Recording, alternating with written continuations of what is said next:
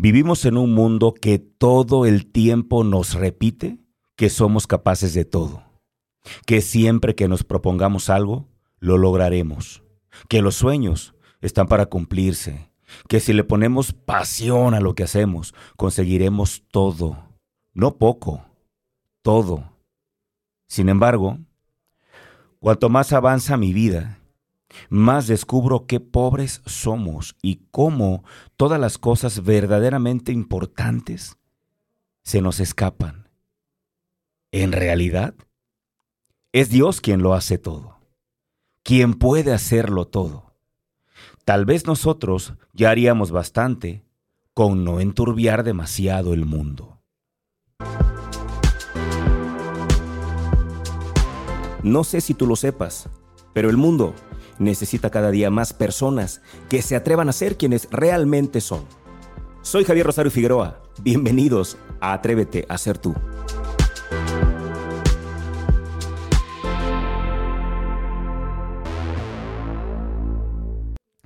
Ya sé que probablemente el título de este programa te parezca un tanto deprimente o un tanto triste.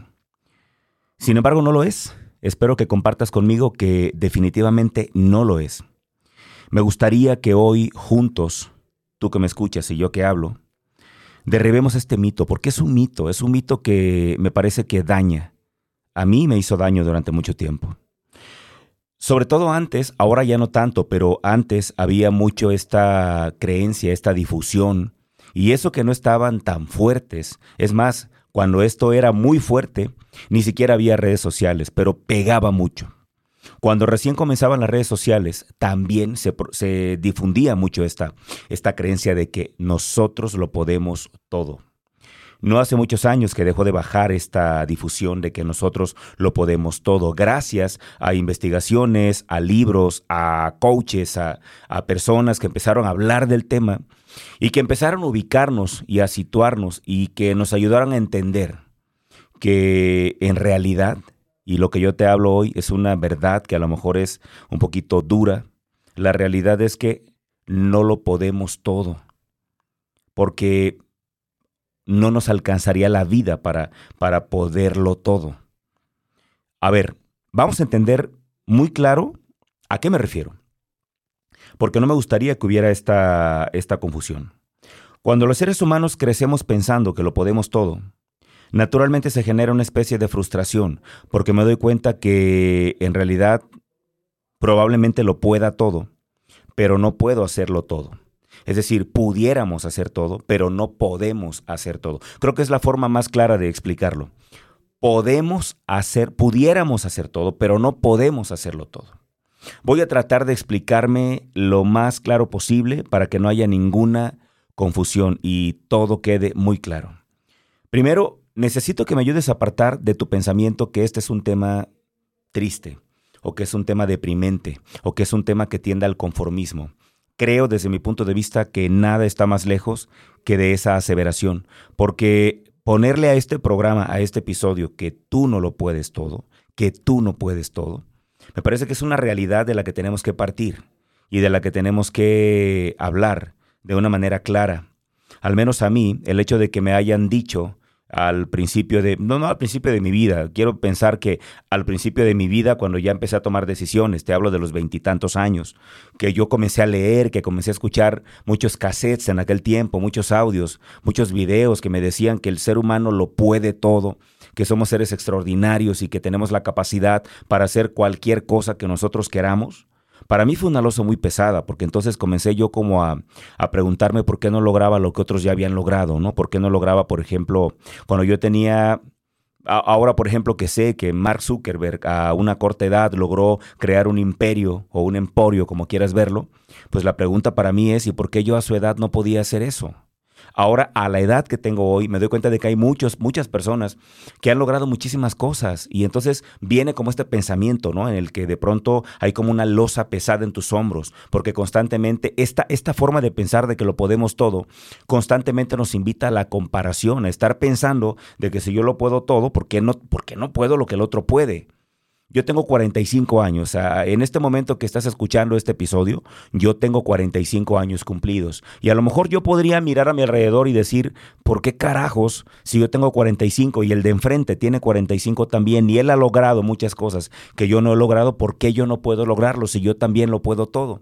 Esa más bien es la reflexión a la que quiero invitarte en este momento. Y, te quiero decir algo de verdad con, con mucho, híjole, con mucho cariño, con, con, todo mi corazón, con mucha fuerza, con mucha entrega, con, con, con demasiada creencia de que podamos hoy entender esta parte. No lo podemos todo. Pero si tan solo lo que podemos lo hiciéramos con maestría, con pasión, dejándolo todo por eso que sí podemos hacer, el mundo sería distinto. Ponte a pensar, por favor, en las personas que han que han trascendido, las personas que han las personas que han logrado un lugar en la historia. Por ejemplo, yo te puedo señalar, si acaso, a Leonardo da Vinci como una persona que sí era experto en varias cosas, pero trascendió realmente por una. Te podría nombrar también quizá a Beethoven, te podría mencionar a Tomás Alva Edison, al mismo Albert Einstein, y todos ellos, aunque eran muy buenos en muchas cosas, en realidad pasaron a la historia porque brillaron más que cualquier otros en un solo aspecto de su vida. Ese es el tema de hoy. La petición entonces es que dejes de pretenderlo todo y que te enfoques únicamente en aquello que sabes hacer mejor y enfócate en eso que sabes hacer mejor. Y dedícate a perfeccionarlo y hacerlo cada día mejor y a buscar maneras para hacerlo mejor, eso que sabes hacer. Esa es la idea de este tema. Ahora, como no quiero únicamente decirte lo que yo pienso, te quiero platicar de un libro que hace mucho tiempo me cambió la vida. La verdad es que este pensamiento de que nosotros lo, podemos todo, en realidad comenzó a venirse abajo cuando, cuando Malcolm Gladwell escribe este libro. Hace ya algún tiempo que yo escuché hablar por primera vez de un método que le llaman el método de las 10.000 horas. Y este libro, justamente, este método viene en el libro de Malcolm Gladwell. El libro se llama Fuera de serie. Así se llama. ¿Por qué unas personas tienen éxito y otras no? Hay una, hay una sinapsis del libro que te quiero leer textual así como está. Dice así. ¿Qué diferencia ¿O qué diferencia a quienes hacen algo especial en la vida de quienes no lo hacen? Fuera de serie explora las curiosas historias de los grandes jugadores de fútbol. Em, totalmente eh, se mete de lleno a la infancia de Bill Gates. Busca qué convirtió a los Beatles en el mejor grupo de rock y se pregunta qué distingue a los pilotos que estrellan aviones de los que no lo hacen. A través de su viaje por el mundo de los fuera de serie, los mejores, los más brillantes y famosos, Malcolm Gladwell nos convence de que nuestro modo de pensar en el éxito es erróneo. Prestamos demasiada atención al aspecto de estas personas y muy poca al lugar de donde vienen, es decir, a su cultura, su familia, su generación y a las singularidades de su educación brillante y entretenido, fuera de serie, es toda una referencia que al mismo tiempo iluminará y hará disfrutar. En este libro, Malcolm Gladwell afirma que para ser realmente un experto en algo, es necesario invertir 10.000 horas en su práctica o en su estudio. Fíjate bien. Y aquí viene la tesis que, que terminó por echar abajo este mito de que los seres humanos lo podemos todo. Y, me estoy basando justamente en esto porque quiero darte argumentos para que dejemos de pensar que este título es lapidario o pesimistamente lapidario. Él afirma, obviamente con un equipo de investigadores, que si tú quieres ser experto en algo, tienes que invertir 10.000 horas en su estudio práctica. Esto quiere decir que hay que dedicarle más o menos 10 horas por semana durante 20 años, 20 horas por semana durante 10 años o 40 horas por semana durante 5 años. Eh, a lo mejor cuando ya acabo de decir yo esto, es probable que te vengan rápidamente dos cosas a la cabeza. La primera, que eso es demasiado tiempo. Y la segunda, que evidentemente está Malcolm Gladwell y yo que creo esto, estamos poniendo el esfuerzo por encima del talento. Y en realidad es cierto. Y te pongo un caso que ya he platicado aquí, el tema, por ejemplo, de, Cristiano Ronaldo, que qué bueno que va al Mundial otra vez, qué bueno que van a jugar en Qatar, qué bueno que lo vamos a ver a Cristiano, quizá en su último Mundial. Cristiano es una máquina que se hizo, se hace con entrenamiento incesante, él practica más que todos, por eso ha logrado parámetros de excelencia en lo que hace. Eh, si, si te llegaron estos dos pensamientos a la cabeza, la primera, por ejemplo, que es demasiado tiempo, esa primera afirmación, yo en este momento la puedo tumbar muy fácil. Ahí te va. Con el tiempo que tú le dedicas a la televisión, si te pusieras a, a contar el tiempo que le dedicas por semana a la televisión, cuéntalo, súmalo. Te invito a que lo hagas ahora. ¿Cuántas horas le dedicas a la televisión por semana? Así, ¿eh? O a otras cosas que son poco productivas. Suma el tiempo, súmalo. Y te darás cuenta, bueno, al menos yo estoy convencido, de que dedicarle 10 horas a la semana a algo, sí lo puedes hacer. Por supuesto que lo puedes hacer. Y no me vengas a mí, no te engañes, no caigas en el síndrome de que no tengo tiempo, porque la neta sí lo tienes. Simplemente no te has enfocado todavía en darle prioridad a eso que quieres aprender. Y, si llegó a tu mente la, la segunda cosa de estas dos que te dije, ¿te acuerdas que te dije la primera? Que es demasiado tiempo. Y la segunda, que estamos poniendo el esfuerzo por encima del talento. Eh, yo sí te quiero decir que sí. Sí estoy poniendo yo el tema de, em, del esfuerzo por encima del talento y también Gladwell lo hace. De alguna u otra manera también así lo hace. Ejemplos hay muchos, ¿eh? Muchísimos. Que personas más que con talento, con dedicación, con tesón, con agallas, con persistencia, lograron algo no eran tan talentosas, pero lograron cosas increíbles. Por ejemplo, seguro tú conoces em, cantantes que no son una, no sé, un, dechado de virtudes en cuanto a la voz, no tienen una gran voz, sin embargo, son muy famosos, son talentosos, han, trabajado durísimo. Eh, hay muchísimos ejemplos eh, grandiosos de, de, constancia y te pongo unos casos, ¿no? Que vienen en el libro. Estos vienen en el libro. Eh, por ejemplo, eh, Jimi Hendrix. Jimi Hendrix, seguramente lo ubicas. Quien se pasaba horas y horas tocando la guitarra.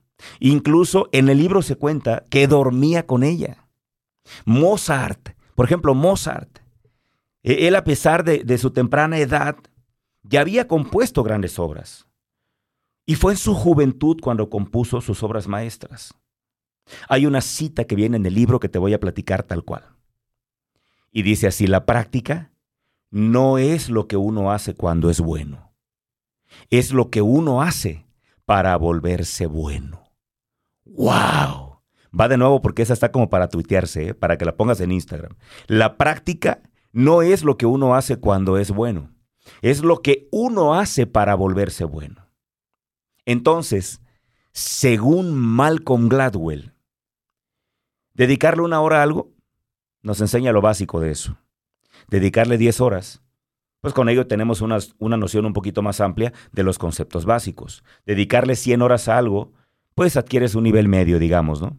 Dedicarle mil horas a algo, ah, ya, ya, ya te conviertes en alguien que de alguna manera es especialista en el tema. Pero dedicarle 10 horas a algo te puede convertir en un maestro en esa habilidad. Entonces, si la pregunta es, oye Javier, ¿es cierto que este método funciona? La neta yo te diría sí y no. Es decir, eh, sí porque desde luego que evidentemente el hecho de que tú practiques te conviertes, a la práctica es un hecho, lo que tú practicas, tú eres tus prácticas, lo que tú practicas todos los días, en eso te conviertes, eso me parece que no es un secreto para nadie. Por esa razón es que el método funciona, si estamos hablando de dedicarle 10 mil horas a algo, evidentemente terminarás transformándote en ello, porque es natural, si yo practico algo, yo me voy a, o sea, yo voy a hacer de ese algo un hábito, y mi hábito me va a convertir en, en eso. Esa es una realidad, por eso es que yo lo que creo es que evidentemente sí. La práctica intensiva, te puede ayudar a que tú tengas, por supuesto, maestría en esto. Y, y, no porque, pues, hay algunos estudios también que ponen en duda este caso, ¿no? Eh, la práctica intensiva, por ejemplo, según este estudio que saca la Universidad de Princeton, perdón, Princeton, eh, esto fue en el 2014. Ellos, por ejemplo, dicen esto, fíjate, La práctica intensiva solo supone un 12% de nuestro rendimiento en una tarea. Sube un 24% si se trata de juegos y deportes y baja hasta el 4% si se trata de gestionar emergencias. Eh, son cifras ridículas en comparación con lo que se propone en el libro. Entonces, dado esta investigación, más lo que el libro propone, yo te diría si funciona y no funciona. Es evidente que si eres persistente vas a mejorar en algo. Pero a lo mejor, por muchas horas que te pases con una guitarra en la mano, pues sin talento jamás llegarás a ser un Jimi Hendrix. No, por eso te digo sí y no. Ahora bien, eh, conclusión para irnos a la pausa. Conclusión de esta primera parte, porque viene la segunda parte donde quiero platicarte de algo mucho más mío, mucho más profundo. Conclusión. Em, creo profundamente, y así lo creo, y ojalá que me valgas esta aseveración, creo profundamente que los seres humanos no lo podemos todo, porque si Malcolm Gladwell dice que necesitamos invertir 10.000 horas de nuestra vida para ser los expertos en algo, pues yo quiero que imagines que por cada cosa que tú quieras hacer le tengas que dedicar 10.000 horas de práctica. Evidentemente la vida no nos va a alcanzar. Por esa razón, con este libro de los fuera de serie que te invito a que leas, pues evidentemente está clarísimo que no lo vamos a poder hacer todo en esta vida. Pero hay cosas que sí podemos hacer. Entonces yo te invito a que dejes de pensar en querer hacer todo, dejes de pensar en compararte. Te acuerdes de Franco Escamilla cuando él decía trabajo y oración sin mirar para, para los lados. Te enfoques en lo que tú eres bueno, en lo que te apasiona, en lo que te encanta y hazte el mejor en ello. Hazte el mejor en ello, pule tus destrezas, entrénate, trabaja arduamente en esa habilidad. Y a lo mejor hay muchas cosas que no puedes hacer, no lo podemos todo. Por ejemplo, yo quisiera jugar fútbol, me encanta el fútbol, yo quisiera jugarlo como Leo Messi, Quisiera tener la capacidad para correr de Usain Bolt, lo veo correr y me encanta. Quisiera sentir esa velocidad, e, ese viento golpeando mi cara a esa velocidad. ¿Sabes qué más quisiera hacer? Quisiera jugar básquetbol como Michael Jordan.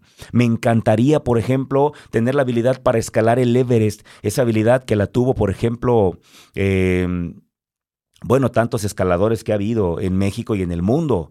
Quisiera tener esas capacidades, pero te digo que eso yo no lo puedo hacer. Conclusión, no lo podemos todo, pero ¿sabes qué puedo? Lo que puedo hacer es hablar, lo que puedo hacer es esto, compartir ideas, compartir emociones, transmitir vida, emoción, motivación, pasión, eso lo puedo hacer. Y si eso lo puedo hacer, ¿qué crees que voy a hacer? Voy a dejar de pensar en jugar como Messi, voy a dejar de pensar en nadar como Michael Phelps y me voy a enfocar en hablar cada día mejor. Y tampoco me voy a comparar porque enfrente de mí está César Lozano, enfrente de mí está Helio Herrera, enfrente de mí está Carlos Cuauhtémoc Sánchez, verdaderos titanes. ¿Para qué me comparo? Ellos que hagan lo suyo, que yo haré lo mío. No lo puedo hacer todo, pero lo que puedo, lo voy a hacer con maestría. Y me voy a dedicar a trabajar día y noche para mejorarme no para compararme, sino para mejorarme. ¿Ok? Con esta reflexión vámonos a la pausa. Estás escuchando Atrévete a ser tú. ¿Por dónde más? Por Afirma Radio. Yo soy Javier Rosario Figueroa. Vamos y regresamos. Estamos de vuelta en Atrévete a ser tú y estamos ya preparando la parte final de este programa que de verdad, de todo corazón espero que haya quedado clarísimo el mensaje. Ahora quiero hablarte de algo que personalmente yo practico. Y son dos cosas que me encantan, son dos reflexiones que no son mías. Y con esto quiero terminar este programa. Conclusión. Em, es verdad que no lo puedo todo, pero lo que puedo lo quiero hacer con maestría. Otra reflexión para terminar. Y esta está basada en una cita bíblica que a mí me encanta es una cita que me ha marcado para siempre y que mucha gente conoce. Es muy popular, hay muchísimas calcomanías con esta cita bíblica, mucha gente la tiene incluso tatuada. A mí me encanta vivirlo, me encanta creerlo y, es esta, ¿no? Es Filipenses 4:13. Me parece que tú también ya la debes saber. Todo lo puedo en Cristo que me fortalece. En algunas Biblias dice, todo lo puedo en aquel que me fortalece. Cualquiera que sea el caso, si yo no lo puedo todo, Dios sí lo puede todo. Y en ese sentido, en Él lo puedo todo. Ese es el tema. Esa es la idea y por ahí vámonos para finalizar este episodio. Primero decirte que hay una oración atribuida a San Francisco de Asís que a mí me encanta. Y me gusta sobre todo repetirla y, te juro que la repito siempre que, últimamente sobre todo, porque hubo un tiempo que no te creas, hubo un tiempo que tuve un desierto espiritual y, algún día te lo platicaré en un episodio seguramente. Tuve un desierto, un momento en el que ya no quería yo prácticamente saber nada de Dios. Tuve como este shock adentro, ¿no? Interno. Así le llamo, así se llama, de hecho, desierto espiritual. Así lo tuve, me sequé me sequé por dentro. Pero retomé, gracias a Dios, últimamente. Y ahora cada vez que yo o voy a dar una conferencia o voy a hablar aquí frente a este micrófono o en cualquier lugar que vaya yo a llegar a intentar hacer algo, normalmente siempre hago esta, esta, esta oración atribuida a San Francisco de Asís y, y trato de vivirla con toda mi alma, ¿no? Y esto dice así, acuérdate, no lo podemos todo, pero hay algo que sí podemos. Esta oración dice así, Señor, hazme instrumento de tu paz. Que donde haya odio, ponga yo amor. Donde haya ofensa, ponga yo perdón. Donde haya discordia, ponga yo unión. Donde haya error, ponga yo verdad. Donde haya desesperación, ponga yo esperanza. Donde haya tristeza, ponga yo alegría. Haz que busque, Señor, consolar y no ser consolado, compadecer y no ser compadecido, amar y no ser amado. Porque es olvidándose como uno encuentra, es perdonando como uno es perdonado, es dando como uno recibe y es muriendo como uno resucita a la vida. No lo podemos todo, pero lo que podemos, lo podemos en Él. Y en ese sentido, en Él, sí es que podemos todo. Y quiero despedir este programa con una reflexión que me súper encantó, súper encantó, me dejó de veras movido, tocado y lo que le sigue. Buenísima. El autor es José Luis Martín Descalzo. Su libro se llama Razones desde la otra orilla. Ojalá que puedas leerlo. Si no, quédate con esta reflexión que es maravillosa. Abre tu mente, abre tu corazón, porque quiero que te toque tanto como me ha tocado a mí. Y dice así. Y con esto ya nos vamos, porque terminamos y nos vamos. Quiero, por supuesto, agradecerte que hayas estado conmigo. Si este episodio te ha hecho bien, te ha tocado de alguna manera, ayúdame a compartirlo. Recuerda que lo más importante no es el mensajero, lo más importante es el mensaje. Ayúdame a que este mensaje llegue cada día a más personas. También invitarte, no te toma ni un minuto, para que vayas ahí en Spotify y califiques este podcast con cinco estrellas. Eso nos va a ayudar para que Spotify nos dé mucha más visibilidad y podamos salir en las diferentes listas donde la gente busca contenido de valor. Ojalá que puedas ayudarme con eso. Y bueno, yo te espero el próximo episodio, por supuesto, ya lo sabes, cada, cada semana hay un episodio nuevo y te agradezco mucho que estés participando conmigo. Terminamos con, este, con esta reflexión entonces. Vuelvo a decirte el nombre, José Luis Martín Descalzo. El libro se llama Razones desde la otra orilla y dice así. Sí, ya sé que solo Dios puede dar la vida, pero tú puedes ayudarle a transmitirla. Solo Dios puede dar la fe, pero tú puedes dar tu testimonio. Solo Dios es el autor de toda esperanza, pero tú puedes ayudar a tu amigo a encontrarla. Solo Dios es el camino, pero tú eres el dedo que señala cómo se va a Él. Solo Dios puede dar el amor, pero tú puedes enseñar a otros cómo se ama. Dios es el único que tiene fuerza, la crea, la da, pero nosotros podemos animar al desanimado. Solo Dios puede hacer que se conserve o se prolongue una vida, pero tú puedes hacer que ésta esté llena o vacía. Solo Dios puede hacer lo imposible. Solo tú puedes hacer lo posible. Solo Dios puede hacer un sol que calienta a todos los hombres. Solo tú puedes hacer una silla en la que se siente un viejo cansado. Solo Dios es capaz de fabricar el milagro de la carne de un niño, pero tú puedes hacerle sonreír. Solo Dios hace que bajo el sol crezcan los trigales, pero tú puedes triturar ese grano y repartir ese pan. Solo Dios puede impedir las guerras, pero tú puedes no reñir con tu mujer o con tu hermano. Solo a Dios se le ocurrió el invento del fuego, pero tú puedes prestar una caja de cerillos. Solo Dios da la completa y verdadera libertad, pero nosotros podríamos al menos pintar de azul las rejas y poner unas flores frescas en la ventana de cada prisión. Solo Dios podría devolverle la vida del esposo a la joven viuda. Tú puedes sentarte en silencio a su lado para que se sienta menos sola. Solo Dios puede inventar una pureza como la de la Virgen, pero tú puedes conseguir que alguien que ya las había olvidado vuelva a rezar las tres Aves Marías. Solo Dios puede salvar al mundo porque solo Él salva, pero tú puedes hacer un poco más pequeñita la injusticia de la que tiene que salvarnos. Solo Dios puede conseguir que reciba esa carta a la vecina del quinto, porque Dios sabe que aquel antiguo novio hace muchos años que lo olvidó, pero tú podría suplir hoy un poco esa carta con un piropo y una palabra cariñosa. En realidad, ya ves que Dios se basta a sí mismo, pero parece que prefiere seguir contando contigo, con tus nadas, con tus casi nadas.